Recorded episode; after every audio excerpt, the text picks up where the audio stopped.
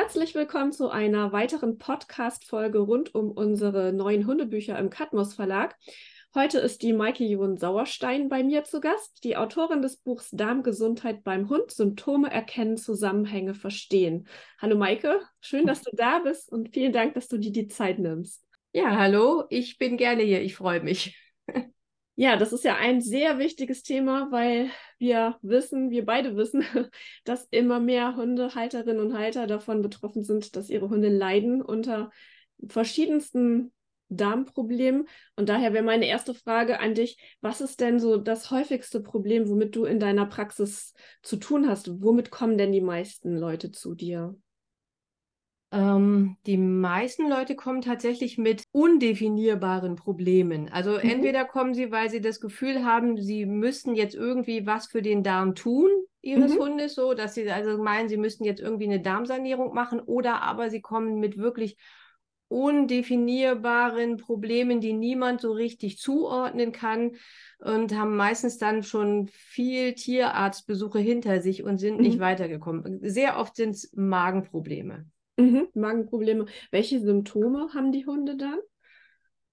Ähm, ja, also die Symptome, die ich sehe, sind, sind ähm, Schmatzen, Schlecken, Gähnen, Bauchschmerzen, Unruhe. Also es gibt ganz, ganz viel, aber die meisten Hundebesitzerinnen und Hundebesitzer kennen diese Symptome gar nicht und sehen das auch nicht. Also es passiert mir wirklich, ich, ich, ich habe hier Leute sitzen und ich frage, die sind bei mir, weil sie sagen, ach, der Hund, der frisst nicht und ich habe immer das Gefühl, der hat Bauchweh.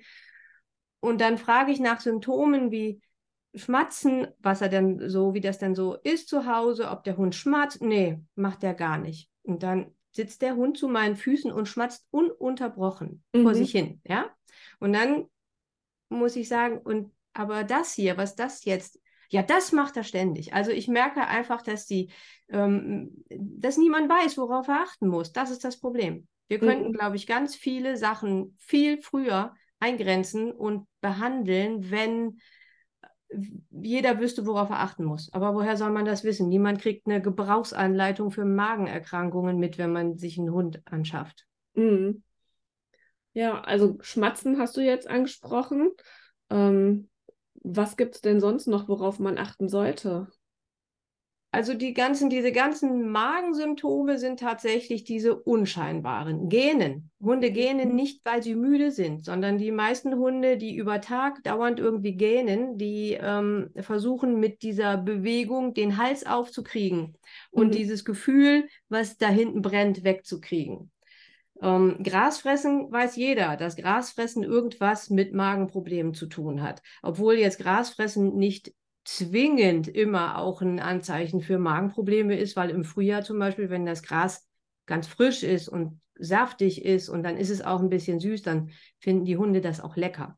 Mhm. Aber die Hunde, die vom, vor jedem ähm, oder sagen wir mal hauptsächlich morgens, die erstmal rausrennen und Gras fressen müssen und erst am späten Vormittag überhaupt an ihr Futter gehen, die haben mit Sicherheit ein Magenproblem. Das wissen die Leute dann auch. Aber so ähm, diese ja, auch, auch nächtliche Unruhe, also dass Hunde nachts schmatzen oder schlecken, ähm, über Decken abschlecken, ihre Besitzer abschlecken. Ähm, das sind alles so Anzeichen, die niemand so auf dem Schirm hat und dann eben auch nicht im richtigen Zusammenhang sieht, ja. Äh, viele Leute glauben, ein Hund, der schmatzt, dem hat das Futter geschmeckt. Da, ja, das ist wirklich so. Das nehme ich auch niemandem übel, weil wir vermenschlichen das auch. Wir können das gar nicht so einordnen, wie das eigentlich gehört, ja. Mhm. Aber äh, es gibt auch Leute, die sich da so dran gewöhnen. Ich hatte äh, einen Patienten, der hat die ganze Nacht geschmatzt und anscheinend schon Jahre, weil die Frau hat sich irgendwann bei mir bedankt und hat gesagt, sie könnte endlich wieder schlafen. Sie hätte ewig nicht mehr so gut geschlafen, weil der Hund jetzt nachts ruhig ist, ja? Wo ich dann denke, da kann man doch nicht jahrelang warten, da muss man sich doch irgendetwas überlegen, aber wenn man das nicht als Krankheitsanzeichen oder als mhm. Unwohlsein erkennt, dann macht man nichts. Mhm. Das ist das Problem. Ja, ich denke, dass da sehr viele Hunde unbemerkt einfach sehr lange leiden. Ja. Äh, wir hoffen natürlich mit dem Buch jetzt ganz viel Bewusstsein zu schaffen, aber ich befürchte fast, dass die Menschen, die es lesen, das Bewusstsein schon mitbringen, sonst würden sie es wahrscheinlich nicht kaufen. Also es ist ja oft so, dass man schon weiß, es stimmt was nicht, aber man dann von Tierärzten äh, und Tierärztinnen nicht unbedingt äh, eine einfache Diagnose erwarten kann oder eine einfache Hilfestellung oder ja, eine schnelle Lösung für das Problem. Also was ich so jetzt rausgelesen habe und was ich auch selber erfahren habe über die Zeit, ist, dass das ja ein super komplexes Thema ist und es nicht so ganz einfach ist, dann für Abhilfe zu sorgen. Schätze ich das so richtig ein oder wie ist da deine Erfahrung?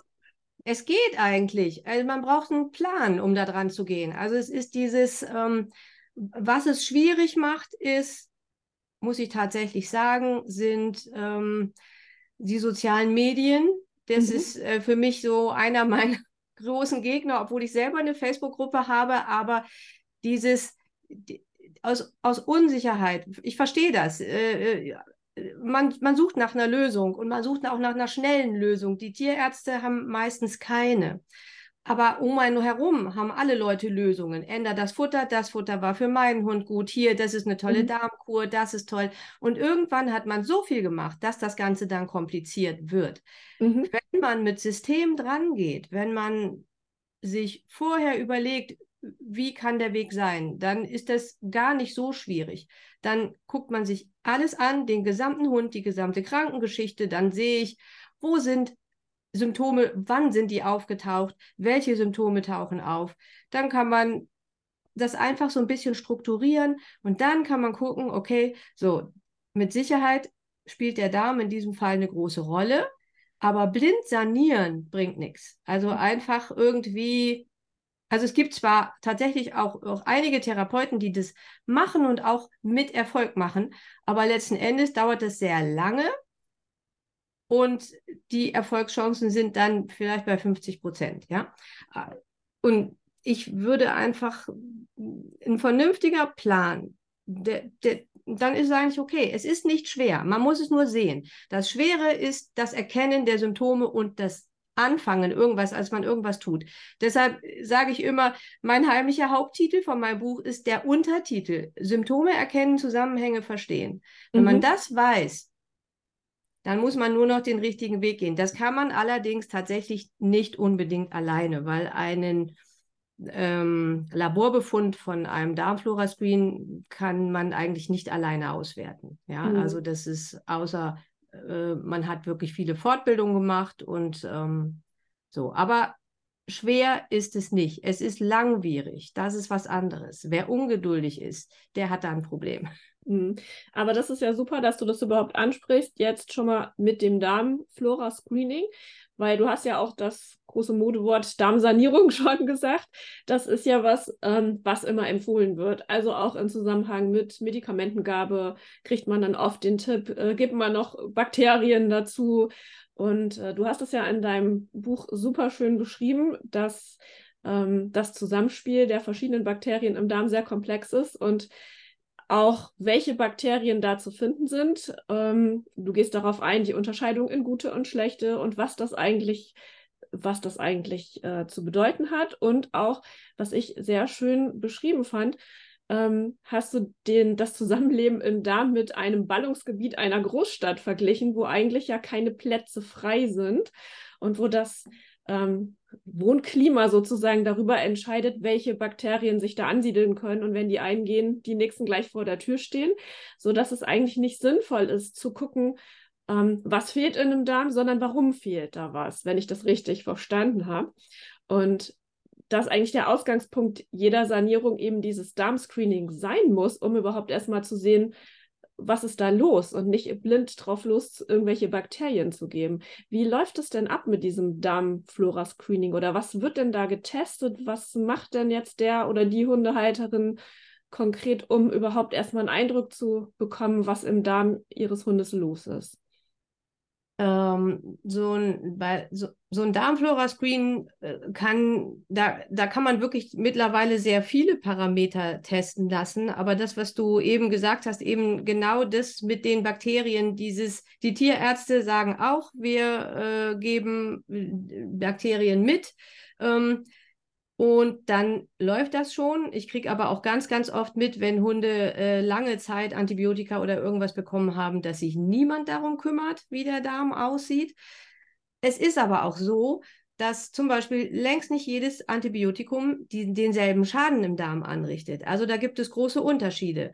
Und was auch noch dazu kommt, es gibt nur ein paar Bakterien, die wir überhaupt von außen zufügen können. Also es gibt ja, was weiß ich, wie viele verschiedene Bakterien im Darm, aber die wenigsten davon können wir überhaupt beeinflussen in ihrer Menge.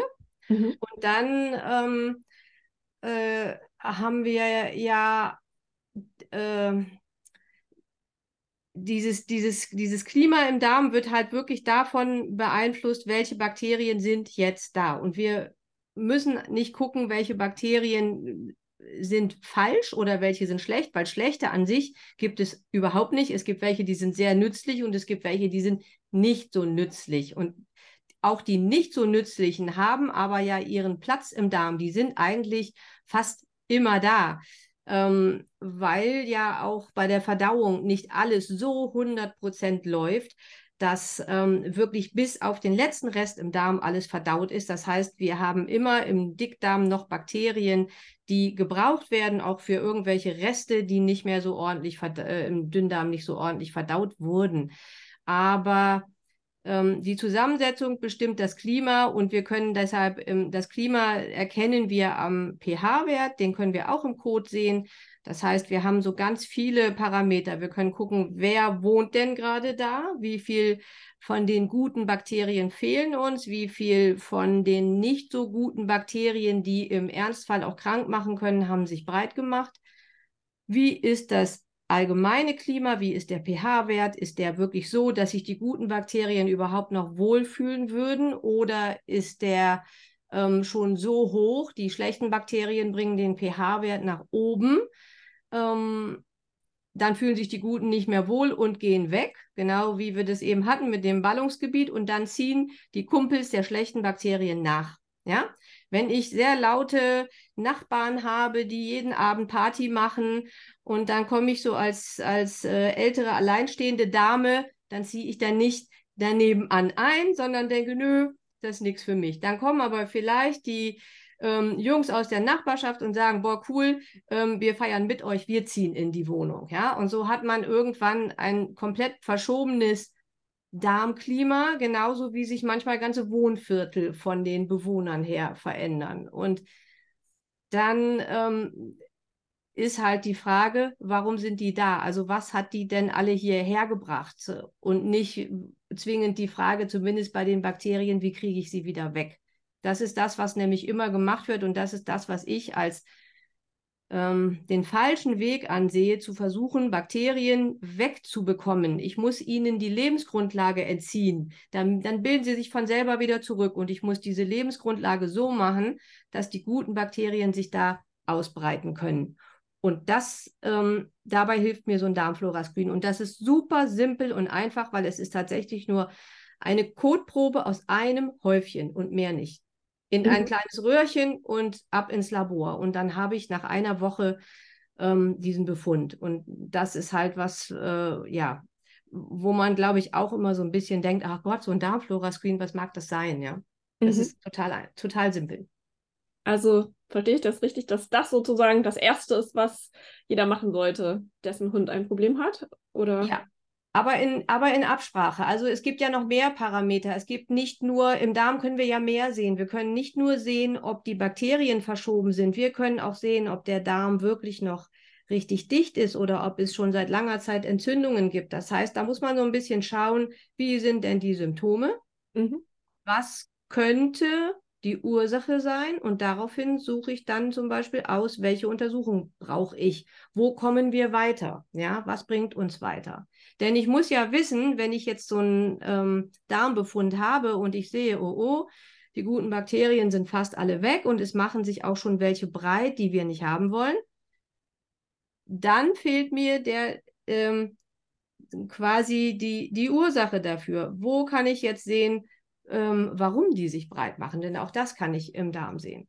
Mhm. Die ganzen schlechten Bakterien sind nämlich fast ausnahmslos sogenannte Proteolyten, also ähm, Bakterien, die sich von Proteinen ernähren. Ja, die futtern sich alle rund am Eiweiß. Mhm. Und da kommt normalerweise kein Eiweiß an im Dickdarm, eben nur in ganz, ganz kleiner Menge. Das heißt, meine Frage ist, wo kommt das Eiweiß her, was die kriegen, um sich da dick und rund zu futtern? Mhm. Und die Ursache liegt weiter vorne. Mhm. Ja. Deshalb ist dieses normale, also auffüllen, einfach nur mal, es gibt ja hunderte von probiotischen äh, Ergänzungen. Es gibt ja selbst Leckerlis mit äh, Probiotika drin. Ähm, das bringt nichts. Wenn ich nicht weiß, was mir fehlt, dann kann ich dem Hund Enterokokken zuführen, wie ich möchte, die immer in diesen Leckerlis drin sind. Wenn die mir gar nicht fehlen, bringt mir das gar nichts. Mhm. Ja. Und das ist halt so das Ding. Ähm, deshalb halte ich nichts vom Blindsanieren. Ja. Ja, also das kann ich sehr gut nachvollziehen und ich finde das auch total super gut erklärt im Buch, gerade ähm, auch für die Besitzer und Besitzerinnen selbst, um ja ein gewisses Hintergrundwissen zu haben, um dann auch vielleicht eigenverantwortlich aktiv zu werden, weil ich habe so immer noch so ein bisschen den Eindruck, dass das Wissen, das Fachwissen rund um das, um das Themengebiet Darm, ähm, zumindest aus meiner Erfahrung, bei Tierärzten und Tierärztinnen nicht so groß ist und dass ganz oft Symptombekämpfung betrieben wird, wenn man jetzt mit einem akuten Problem zum Tierarzt geht.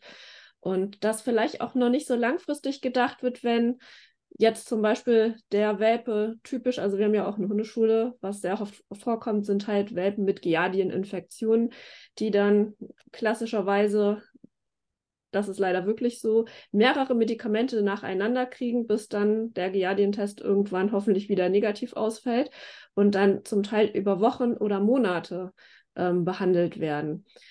Und da habe ich so ein bisschen den Eindruck, dass die Tierärzte nicht vorausdenken, welche Probleme dann folgen können und die Leute auch alleine gelassen werden damit. Also gar nicht wirklich, äh, gerade wenn man Welpenbesitzer ist, ist man vielleicht auch noch nicht so tief drin in der, äh, in der Materie und weiß noch gar nicht, was auf einen zukommt und welche Auswirkungen ähm, so eine Giardieninfektion im Welpenalter für die Darmgesundheit und tatsächlich für die gesamte Gesundheit des Hundes in der Zukunft haben kann. Also das ist schon was, ja, wo wir dann manchmal über Jahre einen Leidensweg verfolgen und es startete so, ich sag jetzt mal simpel, mit einer Giardieninfektion. Was sind denn da deine Erfahrungen? Ja, genau dieselben. Also tatsächlich gibt es den bösen Spruch, der Giardienhund von heute ist der Allergiker von morgen. Mhm. Ähm, das sind allerdings zwei Punkte. Die Giardien ähm, machen dem Darm ordentlich zu schaffen, muss man wirklich sagen. Und äh, die können auch sehr viel Unheil anrichten. Ähm, aber äh, wenn, egal wie der Hund behandelt wird, bei einem massiven Giardienbefall äh, geht es auch manchmal gar nicht anders, als das so wirklich mit ähm, äh, Schulmedizin zu machen. Da äh, schadet man sich manchmal tatsächlich auch die Leute, die dann ähm, probieren mit äh, Kräuterkefir und allem. Das geht bei erwachsenen Hunden relativ gut, weil die auch nicht so viel Symptome zeigen. Aber bei Welpen ist es ähm, schon, kann das schon sehr gefährlich auch sein. Aber danach muss man ganz akribisch hinterher sein und gucken. Ja, ich meine, bei einem Welpen, das muss man auch dazu sagen, ähm, kann man noch keinen Darmflora-Screen machen, weil äh, der, die, die Darmflora noch gar nicht ausgebildet ist. Also ich sage immer so, ja, äh, am liebsten erst ab zehn Monaten, ja, also mhm. bei einem jungen Hund wirklich. Die Darmflora muss sich wirklich richtig aufbauen. Ähm, manche Leute machen das auch schon ab sechs Monaten, das kann man auch, aber wenn sie zu klein sind, hat das überhaupt keinen Wert. Dann habe ich keinen Befund, der aussagekräftig ist. Ähm, trotzdem muss man, äh, das kann ich nur jedem äh, Hundebesitzer, Besitzerin ans Herz legen, wenn ein Hund Giardien hatte, dann muss man dranbleiben, weil die wirklich im Darm viel Schaden anrichten und ähm, der muss dann wieder aufgebaut werden. Man muss einfach gucken. Ich hatte jetzt gerade ähm, einen Befund von einem äh, von einer kleinen Hündin, die ist jetzt ein Jahr alt, die hatte auch jetzt mehrmals hintereinander ähm, positive Giardien-Befunde ähm, und die Darmflora, wir haben jetzt ein Screen gemacht, die sieht wirklich schlecht aus. Also das hat sich schon ganz, ganz deutlich ausgewirkt. Aber man sieht es noch nicht so. Ähm, was, was halt häufig dann die Auswirkungen nach außen sind, ist ja nicht, dass die Hunde permanent Durchfall haben, sondern dass die diesen, sage ich mal, wechselhaften Code haben. Mal ist er gut, mal ist er nicht so gut. Und das ist ähm, was, was Menschen sehr lange tolerieren. Also wenn ich einen Giardienhund hatte und habe ähm, jetzt aber immer noch das Gefühl, dass irgendetwas nicht in Ordnung ist, dann ran an den Darm, weil das wird sonst, ein, genau wie du sagst, ein lebenslanger Leidensweg. Die werden zum Teil gar nicht mehr gesund. Die haben immer irgendwas. Ja. Mhm. Ja, das ist eine Erfahrung, die wir auch machen. Und du sagtest, das ist was, was über lange Zeit von den Menschen toleriert wird, wenn die Hunde immer nur mal ab und zu schleimigen Durchfall vielleicht haben. Ähm, ich, was, was wir oft sehen, ist, dass man das halt auch am Verhalten der Hunde merkt, dass das eins der Symptome ist, die halt nicht in Zusammenhang gebracht werden mit Giardien oder mit, mit Darmproblematik, dass die Hunde einfach in ihrem Verhalten auch auffällig sind. Und leicht unter Stress geraten, Schwierigkeiten haben, mit Reizen umzugehen, weil sie immer so eine, in eine leichte Übererregung kommen. Und das ist auch was, ähm, was wir unserer Erfahrung nach bei Bauchschmerzen, also so diffusen Bauchschmerzen und so oft erleben, dass man einfach am Verhalten des Hundes schon erkennen kann, wie der drauf ist, dass dem irgendwie im Bauch irgendwo nicht gut geht. Und das äh, ist aus unserer Sicht auch was, worauf man ein bisschen mehr noch achten könnte. Also gar nicht mal nur darauf warten, dass da jetzt Durchfall rauskommt, sondern einfach mal den Hund angucken, wie verhält er sich eigentlich im Alltag. Ja, es ist ja auch so, wenn, also, ähm, weil wir so oft diese Anfänge übersehen, weil, weil das jede, jede verschobene Darmflora hat irgendwo einen Anfang gehabt. Das geht ja gar nicht anders. Ja, also das ist ein, ähm, über Darmgesundheit sprechen wir ja nur dann, wenn der Darm nicht mehr gesund ist. Mhm. Also eigentlich ist es ja nicht so schwierig, einen Hund, ähm, was heißt nicht so schwierig, aber mit einer gesunden Fütterung ist der Darm auch gesund. Der braucht gar nicht so viel. Der braucht Ballaststoffe und dann sind die ba Darmbakterien zufrieden. Mehr wollen die nicht. Ähm, wenn, äh, es heißt, irgendwo muss das ja schon aus dem Gleichgewicht geraten sein und dann bauen sich diese Erkrankungen so schleichend auf. Dann haben wir vielleicht noch Giardien dazwischen und dann geht das über eine lange Zeit und dann haben wir auch am Ende eben nicht mehr nur einen Hund, der mal Giardien hatte, sondern wahrscheinlich schon einen Hund, der tatsächlich schon mit einer Darmentzündung zu kämpfen hat. Und auch die haben, zeigen, zeigen sich nicht automatisch mit Durchfall. Also das ist tatsächlich nicht so, dass es immer Hunde gibt mit Durchfall, ähm, auch äh, ähm, Hunde, die eine ähm, Bauchspeicheldrüseninsuffizienz haben, haben fast alle irgendwie komischen Kot, aber nicht alle. Ja, mhm. ich hatte schon einen Hund in der Praxis, der hatte einen, einen unterirdischen Wert ähm, und hat auch immer weiter abgenommen, aber die Häufchen waren normal.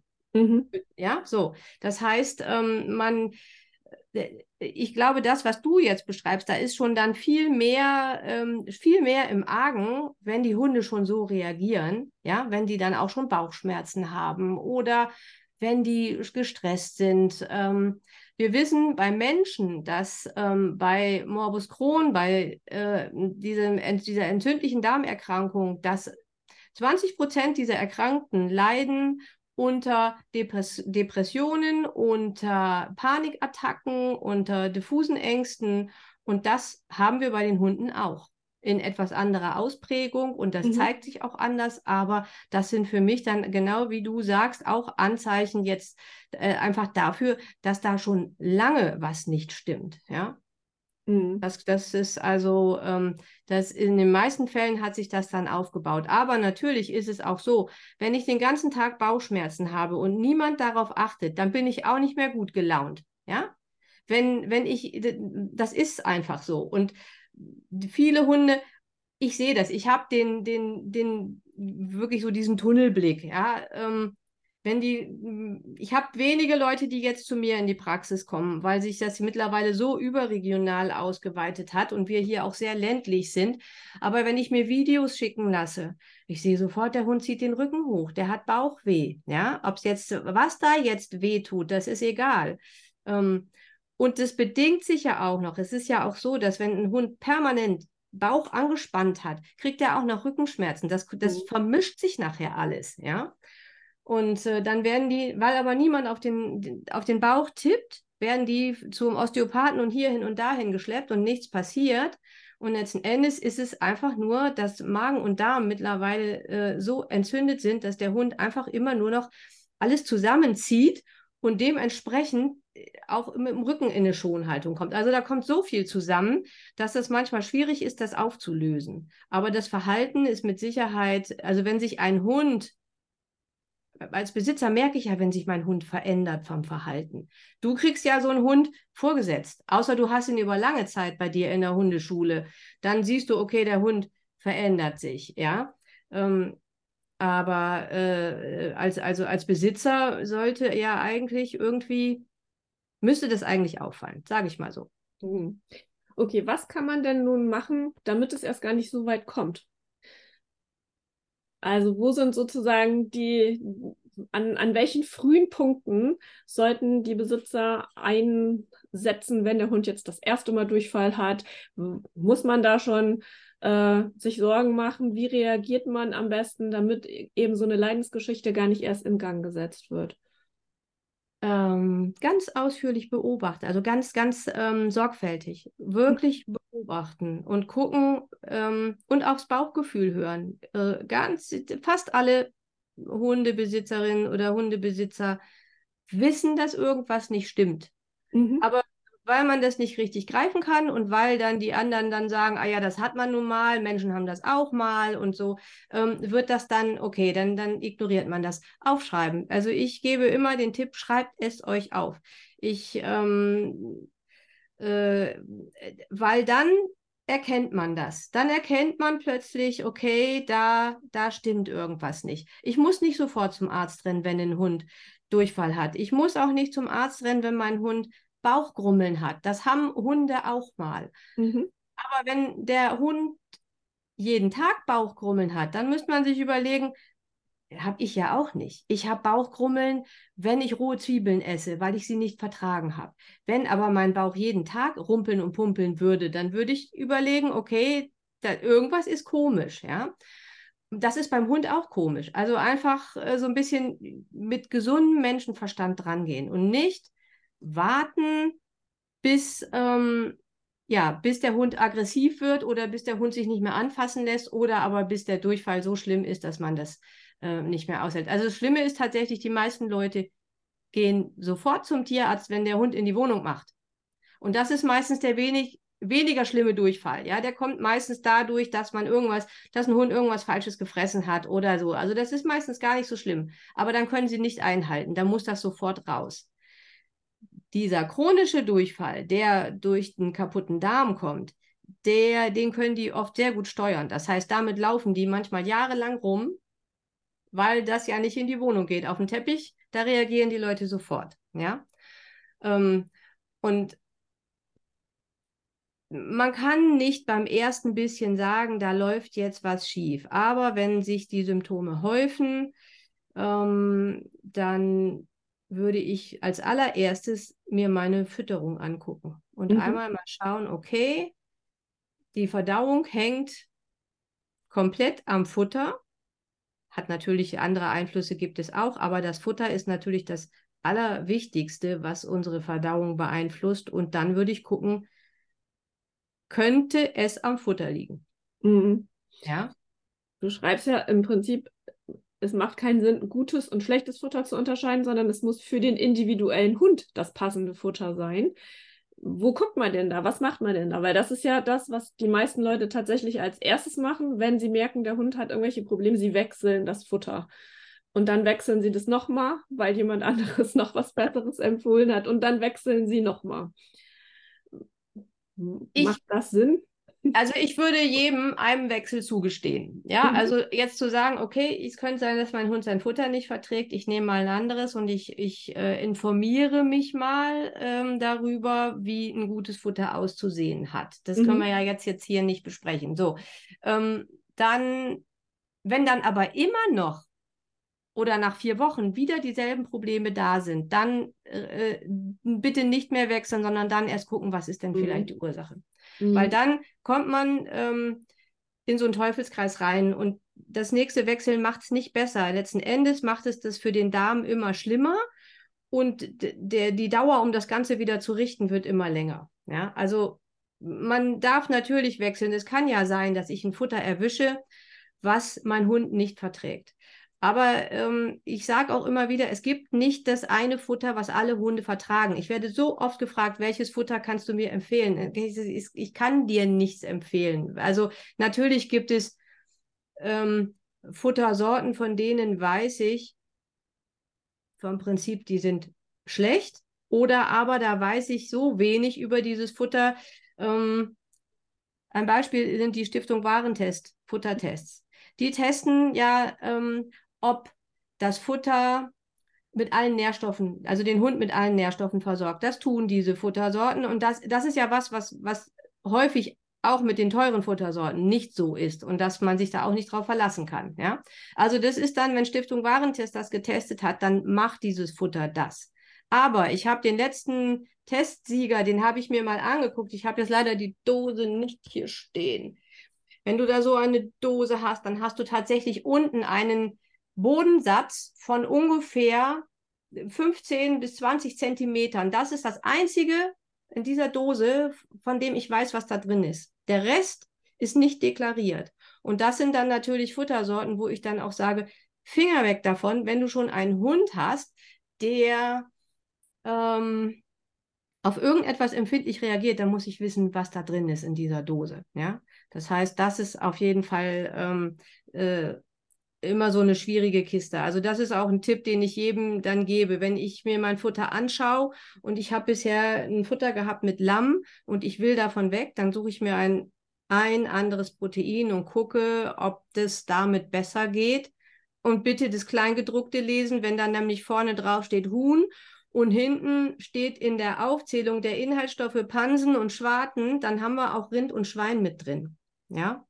Ähm, und dann so kommen diese ganzen Allergien zustande. Und das ist das Gefährliche, finde ich, auch an diesem Futtermarkt im Moment, ja.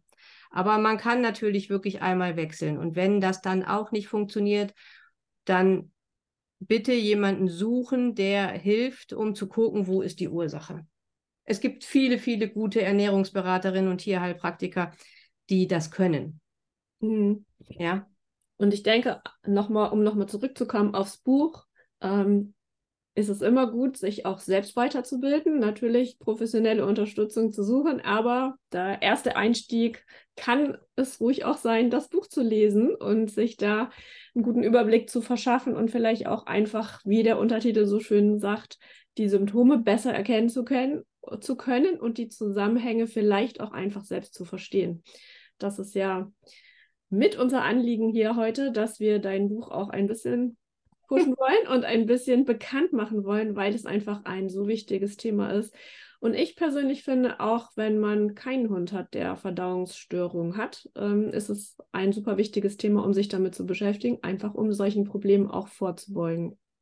Ja, auf jeden Fall. Also das ist mir, ähm, das Buch ist ja auch so entstanden, weil ich gedacht habe, ich erkläre das jedem, jedem erkläre ich das wieder. Und dann sehe ich aber, die Leute sitzen dann bei mir und haben mit, mit mit Sorgen um ihren Hund und ähm, oder telefonieren mit mir und ich versuche diese Zusammenhänge zu erklären, weil sie mir so wichtig sind, weil man das nur dann ändern kann, wenn man auch versteht, warum, ja. De, ähm, dass man als Tierhalterin oder Tierhalter irgendwo weggeschickt wird mit irgendeinem Medikament, um dann alleine dazustehen, das kennen die alle, ja, und das will ich nicht. Und ähm, aber ich sehe dann und merke dann ja selber, das kann man gar nicht behalten. Das, das muss man aufschreiben. Und dann habe ich angefangen, Flyer zu schreiben. Ich dachte, oh, Blödsinn. Und dann ist irgendwann die Idee entstanden, daraus ein Buch zu machen, also wirklich ein Buch zu schreiben. Und äh, ich kriege auch tatsächlich von den, auch von äh, meinen äh, Kunden, die mich schon länger äh, oder die ich schon länger begleite, jetzt gerade immer wieder Rückmeldungen, ach, dass sie noch so viel lernen, wo ich dann gedacht habe, ich habe das alles schon erklärt, aber äh, man kann das nicht behalten. Man muss das dann nochmal in die Hand nehmen und nochmal und dann kann man wieder nachlesen. Und ich glaube, das ist einfach auch der Vorteil von diesem Buch, dass man immer, wenn einem irgendwas einfällt, was man vielleicht noch wissen möchte, dass man einfach nachlesen kann. Ja, ja absolut. Also, wir empfehlen es allen Hundebesitzern und allen Hundebesitzerinnen, nicht nur denen mit darmempfindlichen Hunden. Und ich möchte mich ganz herzlich bedanken, dass du heute so viel schon von deinem Wissen mit uns geteilt hast. Ja, und alle, die mehr wissen wollen, können das Buch bestellen. Vielen Dank und ich sage schon mal Tschüss, Maike. Ja, ich fand es auch ganz toll. Danke, Madeleine und Tschüss.